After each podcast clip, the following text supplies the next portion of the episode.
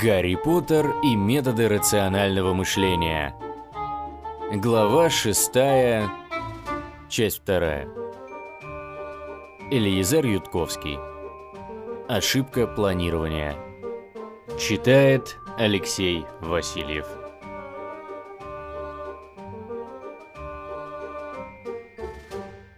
Гарри купил ингредиенты для зелий и котел – а также еще несколько вещей, которым было самое место в его бездонном мешке, также известном как суперкошель скрытень QX31 с чарами незримого расширения и извлечения, а также с расширенным отверстием.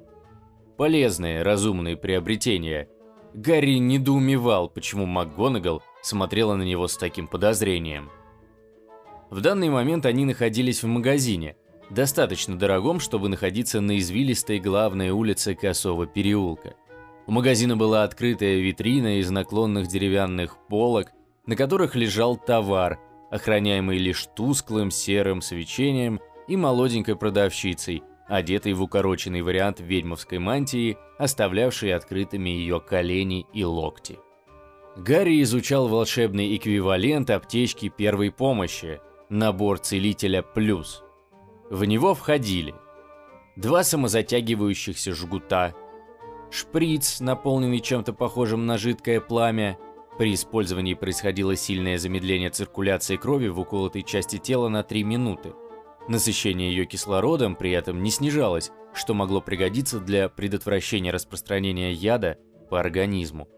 Белая ткань, которая приглушала боль в обмотанной ею части тела, и еще множество вещей, о предназначении которых Гарри мог только гадать. Например, средство от последствий воздействия Дементора, внешне и по запаху, напоминавшее обычный шоколад. Или античих-сморг, выглядевший как маленькое вибрирующее яйцо, к которому прилагалась инструкция, как засовывать его в чью-нибудь ноздрю. «Это определенно стоит пяти галеонов, вы согласны?» – спросил Гарри у МакГонагал. Молодая продавщица, находившаяся рядом, энергично закивала. Гарри ожидал, что ведьма скажет что-нибудь одобрительное его благоразумии и предусмотрительности. Взгляд, который он получил вместо этого, можно было охарактеризовать лишь как зловещий. «Будьте любезны пояснить», — полным сомнения голосом спросила профессор МакГонагал. «Вы думаете, что вам понадобится набор целителя?» После неприятного случая в магазине ингредиентов она старалась не говорить «мистер Поттер», если кто-то посторонний был рядом. Гарри так удивился, что не сразу нашелся с ответом. «Я не думаю, что он понадобится. Просто хочу держать под рукой, на всякий случай». «На какой еще случай?» Гарри широко раскрыл глаза. «Вы полагаете, я планирую что-то опасное, и поэтому хочу купить набор целителя?» Смесь хмурого подозрения и ироничного недоверия на лице МакГонагал была достаточным ответом. «Святые угодники!» – воскликнул Гарри. Эту фразу он почерпнул у сумасшедшего ученого Дока Брауна из «Назад в будущее». «Вы думали так же, когда я покупал зелье замедленного падения, жаборосли и пузырек с пилюлями еды и питья?» «Да», – мальчик покачал головой в изумлении. «И какой, по-вашему, план я собираюсь осуществить?» «Не знаю», – мрачно произнесла МакГонагал. «Но он закончится или доставкой тонны серебра в Гринготс, или мировым господством. Мировое господство – такая некрасивая фраза. Предпочитаю называть это мировой оптимизацией». Его слова почему-то не убедили профессора МакГонагал, которая по-прежнему мрачно взирала на мальчика. «Ух ты, – произнес Гарри, осознав, что она настроена серьезно. «Вы и правда так думаете? Вы считаете, что я планирую нечто опасное?» «Да». «Это что, по-вашему, единственный способ приобрести аптечку первой помощи?»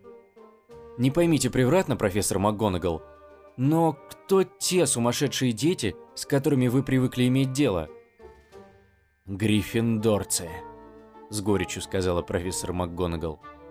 Слово прозвучало как проклятие в адрес всех юных, полных энтузиазма героев. «Заместитель директора профессор МакГонагал», – отрапортовал Гарри, вытянувшись в струнку. «Я не собираюсь поступать в Гриффиндор». МакГонагал вставила непонятное замечание о том, что в противном случае ей бы пришлось найти способ умертвить шляпу, каковое Гарри благоразумно оставил без комментариев, не обращая внимания на внезапный приступ кашля, одолевший продавщицу. «Я собираюсь в Коктевран. Если вы правда думаете, что я замышляю что-то опасное, значит, при всем уважении, вы вообще меня не понимаете. Мне совершенно не нравится опасность, она просто пугает меня. Я благоразумен, я осторожен, я готовлюсь к непредвиденным обстоятельствам. Как пели мне родители, будь готов. Вот бойскаута девиз. Будь готов. Не страшись, не суетись, не пугайся и не нужно лишних слов. Будь готов. На самом деле ему пели лишь эти конкретные строчки из песни Тома Леррера, и мальчик находился в блаженном неведении насчет остальных.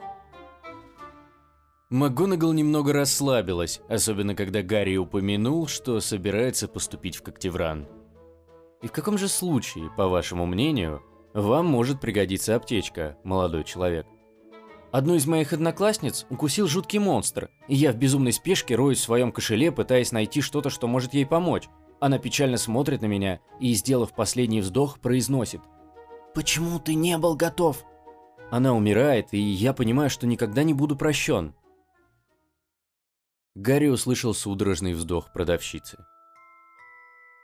Глянув в ее сторону, он заметил, что девушка, крепко сжав губы, смотрит на него с широко распахнутыми глазами.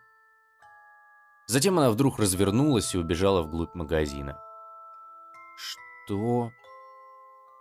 Приблизившись, профессор МакГонагал взяла Гарри за руку и мягко, но настойчиво увела его прочь из косого переулка, в проход между двумя магазинами, вымощенный грязным кирпичом. Проход заканчивался тупиком, стеной, покрытой толстым слоем черной пыли. Высокая колдунья указала палочкой в сторону переулка и произнесла «Квиетус». Непроницаемая для звука невидимая сфера опустилась на них. Стало тихо. Что я сделал не так? Ведьма повернулась и внимательно посмотрела на Гарри. На ее лице не было типичного для взрослых недовольства, лишь сдержанное спокойствие. «Буду признательна, мистер Поттер, если вы запомните, что менее десяти лет назад в магической Британии шла настоящая война, в которой практически каждый кого-то потерял, и разговаривать об умирающих друзьях сейчас не принято. Я... я не хотел. Осознание случившегося камнем мухнуло в исключительно живое воображение Гарри. Он начал рассуждать о чем-то последнем вздохе, и девушка-продавщица убежала. Война закончилась 10 лет назад, когда этой девушке было максимум 8 или 9 лет. Когда... Когда... Простите. Я не хотел. Гарри запнулся и попытался отвернуться и убежать от взгляда МакГонагал, но на пути была стена, а он еще не купил волшебную палочку. Мне жаль, мне очень жаль. За спиной послышался тяжелый вдох. Знаю, мистер Поттер. Гарри осмелился обернуться. Сейчас лицо профессора МакГонагал казалось лишь печальным. «Извините», — повторил Гарри, чувствуя себя абсолютно подавленным. «Я не должен был так говорить. Что-то подобное случилось и с... Он замолчал и вдобавок закрыл рот рукой. Лицо ведьмы стало еще печальнее. «Вы просто обязаны научиться сначала думать, а потом говорить, мистер Поттер. В противном случае у вас вряд ли будет много друзей. Такова судьба многих когтевранцев. Надеюсь, что вас она обойдет стороной». Гарри хотелось убежать. Хотелось взмахнуть палочкой и стереть этот эпизод из памяти МакГонагал, вновь вернуться в магазин и не дать произошедшему повториться. Но отвечу на ваш вопрос. Нет, со мной подобного не случалось. Лицо ведьмы исказилось. Несколько раз друзья умирали у меня на глазах, но они не проклинали меня, и я бы ни за что не подумал, что они меня никогда не простят. Вот почему во имя Мерлина вы сказали такое, мистер Поттер? Как вы вообще до этого додумались? Я... Я... Гарри сглотнул. Просто я всегда пытаюсь представить худшее, что может произойти. Вдобавок он просто пошутил, но скорее откусил бы себе язык, чем признался бы в этом. Зачем? Чтобы предотвратить. Мистер Поттер. МакГонагал замолчала. Затем она вздохнула и присела рядом с Гарри. «Мистер Поттер», — мягко сказала она, — «заботиться об учениках Хогвартса — моя обязанность, а не ваша. Я не позволю, чтобы с вами или с кем-либо другим произошло что-то плохое. Хогвартс – самое безопасное место во всей магической Британии, и у мадам Помфри есть полный набор целителя. Вам не нужна аптечка, тем более за 5 галеонов. «Нет, нужна!» – взорвался Гарри. «Совершенно безопасных мест не бывает. А если у моих родителей случится сердечный приступ или произойдет несчастный случай, когда я приеду к ним на Рождество – ведь мадам Помфри не будет рядом. Мне нужна своя собственная аптечка. Что во имя Мерлина? МакГонагал встала. Весь ее вид выражал смешанное чувство беспокойства и раздражения. «Вы не должны думать о таких ужасах, мистер Поттер!» Лицо Гарри исказилось от горечи. «Нет, должен! Если не думать об этом, то можно навредить не только себе, но и окружающим!» Профессор МакГонагал открыла было рот, но тут же его закрыла. Она потерла переносицу и задумчиво посмотрела на Гарри. «Мистер Поттер, если я предложу молча вас выслушать, есть ли что-то, о чем бы вы хотели со мной поговорить?» «О чем, например?» «Например, почему вы убеждены, что всегда должны быть настороже?» Гарри недоуменно посмотрел на профессора. Это же самоочевидная аксиома. «Ну...» – протянул Гарри. Он попытался собраться с мыслями. Какое можно дать объяснение МакГонагал, если она даже не знает основ? Ученые-маглы выяснили, что люди всегда настроены излишне оптимистично. Они говорят, что какой-то процесс займет два дня, а на самом деле уходит 10, или говорят 2 месяца, а уходит больше 35 лет. Или, например, проводился опрос учащихся, к какому сроку они уверены на 50%, 75% и 99%, что завершат домашнюю работу. И лишь 13, 19 и 45% из них завершают ее к указанному времени. Ученые обнаружили причину. Испытуемых попросили описать идеальный и типичный варианты развития событий – и полученные описания были практически одинаковы. Если вы попросите человека спланировать что-то на будущее, то он обычно, представляя себе наиболее вероятный ход событий, забывает про возможность ошибок или неожиданностей. Большинство испытуемых не закончили работу к сроку, в котором они были уверены на 99%, так что фактические результаты оказались хуже даже наихудшего сценария. Такой феномен называется ошибкой планирования – и лучший способ ее избежать – учитывать, сколько времени занимало выполнение какой-либо работы в прошлом. То есть смотреть на процесс со стороны. Если же вы взялись за что-то впервые и существует возможность неудачи, вы должны быть очень-очень-очень пессимистично настроены. Настолько пессимистично, чтобы результаты точно превзошли ожидания. Я, например, прилагаю огромные усилия, чтобы представить мрачную картину того, как одного из моих одноклассников укусит монстр. Но ведь на самом деле может случиться и так, что выжившие пожиратели смерти нападут на школу, чтобы схватить меня. Хорошо, что... «Довольно», – перебила МакГонагал. Гарри замолчал. Он только собирался добавить, что они, по крайней мере, знают, что Темный Лорд не нападет, потому что мертв. «Я, возможно, недостаточно ясно выразилась», – осторожно сказала МакГонагал. Случалось ли лично с вами что-то, что вас испугало? Мой личный опыт тут не столь важен, ответил Гарри. Это свидетельство гораздо меньшей силы, чем цитируемая статья в рецензируемом журнале, которая описывает слепое воспроизводимое исследование на большой выборке, показавшее заметные результаты с большой статистической значимостью. МакГонагал сжала переносицу пальцами, вдохнула и выдохнула. «Я все равно хотела бы послушать». «М-м-м», озадачился Гарри и, набрав воздуха, начал рассказывать. Одно время в нашем районе происходили ограбления, а моя мама попросила отнести одолженную сковородку ее хозяину, жившему в двух кварталах от нас.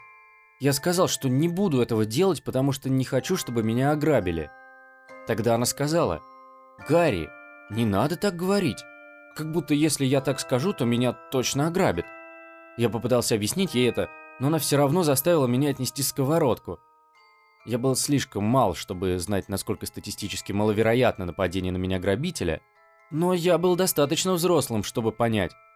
Нечто плохое может с тобой случиться независимо от того, думаешь ты об этом или нет. Поэтому я был очень напуган. «Все?» – спросил МакГонагал, заметив, что мальчик закончил рассказ. «Еще что-нибудь с вами случалось?» «Я понимаю, может показаться, что я нервничал по пустякам», – попытался защититься Гарри. «Но это был один из переломных моментов в жизни, понимаете?